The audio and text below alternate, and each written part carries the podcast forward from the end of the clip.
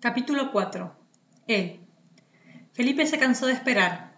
Había terminado de leer una revista de historietas, había cambiado el CD del equipo, había ido a buscar a Coca y había intentado, sin éxito, avanzar con los dioses del Olimpo. Pero ya se estaba quedando dormido y Tomás seguía enchufado a la compu. Dale, cortala. Nos falta un montón, le pidió. Ya largo, cinco minutos. Felipe se acercó a la computadora para ver qué podía ser tan interesante como para haber atrapado a su amigo de esa forma. Y se quiso morir. ¿Le estás contando la historia de los dioses del Olimpo? Vos no tenés cura, chabón. Tomás lo apartó de un empujón, pero Felipe siguió leyendo. Luciérnaga. Ese sí es un nombre maricón, se rió. Ya se lo dije. ¿Y sigue chateando con vos? ¿Te puedes callar que no me puedo concentrar? Si querés te dicto directo del libro y de paso vamos estudiando. ¡Cállate! Felipe se dio cuenta de que la mejor forma de que terminara rápido era mantenerse al margen. Agarró el libro de historia y trató de repasar mentalmente el nombre de los dioses. Cupido, el dios del amor, se rió. Escúchame, Cupido, ¿todavía no la convenciste? Gusano empantanado dice. Y mejor me voy a dormir. Chau. Tomás apagó la computadora y miró a Felipe. ¿Qué le pasa, Chuchi Chuchi? ¿Se puso celoso? Se burló, girando la silla de ruedas y avanzando hacia él. ¿No puede estudiar solito? Felipe atajó la silla y le empujó hacia atrás. Larga, chabón, diez horas chateando. ¿Y por qué no aprovechaste para estudiar?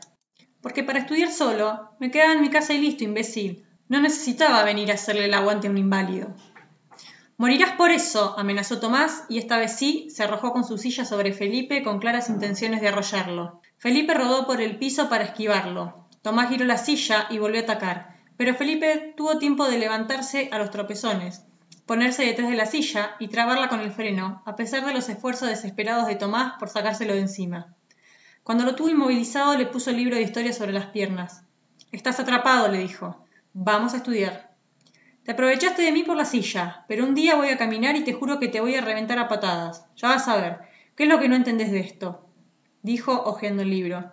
No es que no entiendo. Son esos nombres raros que se me mezclan todos. ¿Me querés decir para qué necesitan tantos dioses esos idiotas de los griegos? Para complicarnos la vida a nosotros. ¿Para qué va a ser? Totalmente de acuerdo. Felipe también buscaba la página de su libro. ¿Se puede saber quién era la mina que estaba interesada en los dioses del Olimpo? Luciérnaga, eso ya lo sé, por el nombre no parece muy viva. No es muy viva, es Mina. ¿Y entonces para qué perdes el tiempo?